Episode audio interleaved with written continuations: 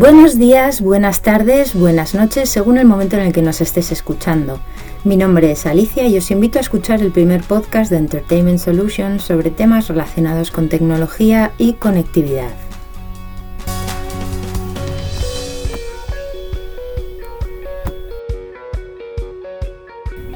Hoy tomamos un café con Santiago Pérez, arquitecto de sistemas, y Jorge García, arquitecto de software. Ambos son líderes de uno de los proyectos más ambiciosos de Entertainment Solutions, el rediseño de las distintas soluciones Zafiro bajo una arquitectura cloud pura.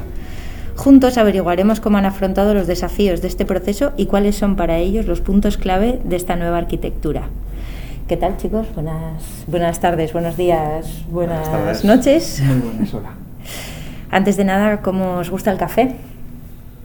Pues a mí, desde siempre, solo y sin azúcar. ¿A ti, Jorge? Yo soy muy sencillo, un café cortado normal y ya está. Muy bien, muy bien. Para este proyecto me imagino que habrá hecho falta mucho café, ¿verdad? Pues sí, la verdad es que sí. Más de uno, sí. Si hablamos de litros... Sí, sí.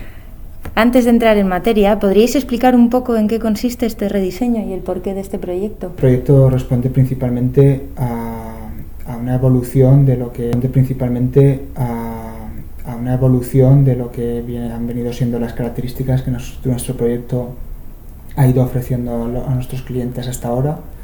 Eh, como parte de la evolución, eh, la arquitectura original se nos quedaba pequeña para conseguir nuevas características que a nuestros clientes cada vez eran más y más eh, demandadas.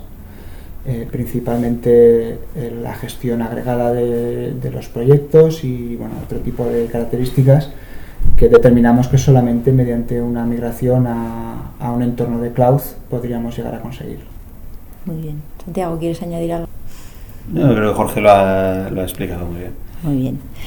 Eh, definidme, por favor, el camino que habéis, que habéis recorrido hasta dar vida a Zafiro Cloud en cinco palabras, si es posible. Resumirlo tanto. Jorge, por favor, empiezas tú. Pues es difícil, muy difícil se me hace eh, Sintetizar, ¿no? sintetizar de esta manera, pero bueno, si tuviera que decir algo, eh, podría decir eh, volver a empezar sabiendo más, por ejemplo. ¿no? Muy sabio Que eso. Creo, creo que tiene bastante sentido el hecho de que el rediseño es prácticamente desde el inicio, pero nosotros no somos los mismos, obviamente. Eh, todo lo que hemos aprendido en todos estos años de tanto de cómo se desarrolla un producto de esta categoría como de eh, la cantidad de cosas o expectativas que nuestros clientes tienen, eh, pues ha sido un punto y aparte y, un, pues una- gran punto de apoyo para, para poder realizar la implementación nueva obteniendo los objetivos que nos estábamos marcando. Muy bien. ¿Cuáles son los retos más importantes a los que os habéis enfrentado durante este tiempo? Aparte de que se os quedas el café, el café frío y esas cosas.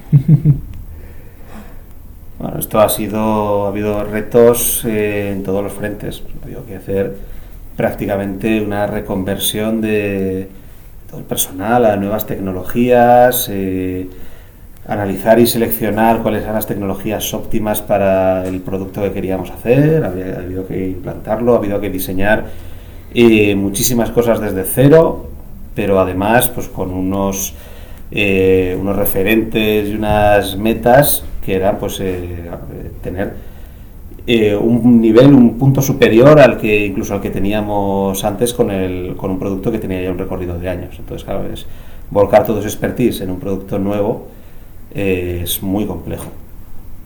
Como para resumirlo en cinco palabras, ¿verdad? Demasiado. sí. Sí, sí.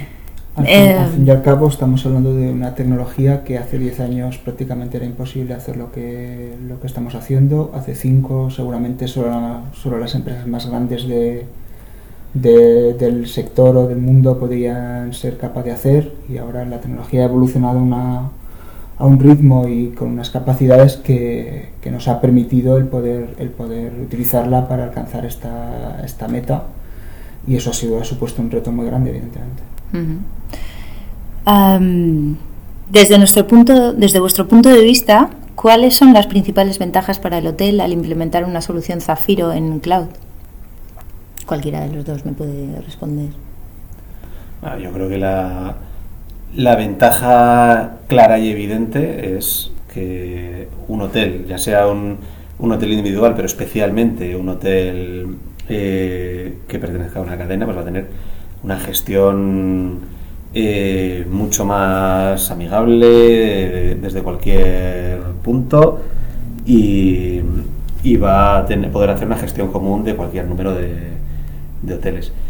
Además, eh, hay un factor aquí fundamental que es que al utilizar tecnologías cloud, el teléfono móvil, cualquier dispositivo móvil, em, pasa a ser el, protagonista de la experiencia del usuario y ya no necesitamos eh, apoyarnos en una televisión y en una estancia del huésped en un hotel para, para cualquier tarea. Ahora digamos que el hotel está presente en el teléfono del usuario en cualquier lugar en el que, al que se pueda dirigir y, eso da pues, eh, unas posibilidades de interacción con el huésped eh, espectaculares. Además, ahora que nos soltamos los teléfonos, ¿verdad? Que los tenemos siempre en las manos. Eh, y hablando de la experiencia del huésped, ¿cómo creéis que Zafiro Cloud va a mejorarla? siguiendo con el argumento anterior, ¿no? el, huésped ya no está en una habitación como un sujeto pasivo. Esto ya sucedía con la televisión, pero ahora sucede con básicamente cualquier dispositivo, cualquier elemento que el propio usuario mm, eh, interacciona. Es decir, el, usuario ya no está, ya no tiene que ir al hotel a conectarse y a engancharse al interface del hotel y a engancharse a los servicios que ofrece el hotel directamente, como ha dicho antes Santi. Eh, lo lleva, los lleva en el móvil, es decir, eh, los lleva antes incluso de entrar en el hotel, eh, si se ha descargado la aplicación o se ha logueado, directamente ya tiene las capacidades de, de acceder a los servicios que el hotel le puede ofrecer y que pueden incluso durar posteriormente con la estancia. Eso, es una cosa que sin, sin la arquitectura actual era, era imposible. Claro, ahora mismo, por ejemplo, mm, hemos pasado de tener una solución de casting que ya era una solución muy buena a una solución que con estos cambios tecnológicos hemos conseguido simplificar la arquitectura y a la vez que de forma mucho más natural pueda interactuar con el sistema wifi para hacer emparejamiento automático, todo tipo de funcionalidades y todo lo que está por venir, claro. Muy bien, bueno chicos, pues nada, no os, no os entretengo más. Muchas gracias por, por, aportar estas pinceladas sobre Zafiro Cloud y ahora os dejo disfrutar de vuestro café. Muchas gracias. Y seguro que os queda un ratito todavía. Muchas gracias. gracias a vosotros. Muchas gracias a vosotros, queridos oyentes, que nos habéis dedicado unos minutos de vuestras ajetreadas vidas. Si os ha quedado alguna duda, si tenéis eh, preguntas que hacer sobre este tema, podéis dejarnos unos, un comentario en el post de tanto en el post de Facebook como en el de LinkedIn o podemos empezar una amigable conversación a través de Twitter. Que tengáis eh, un buen día, una buena tarde y una buena noche. Gracias.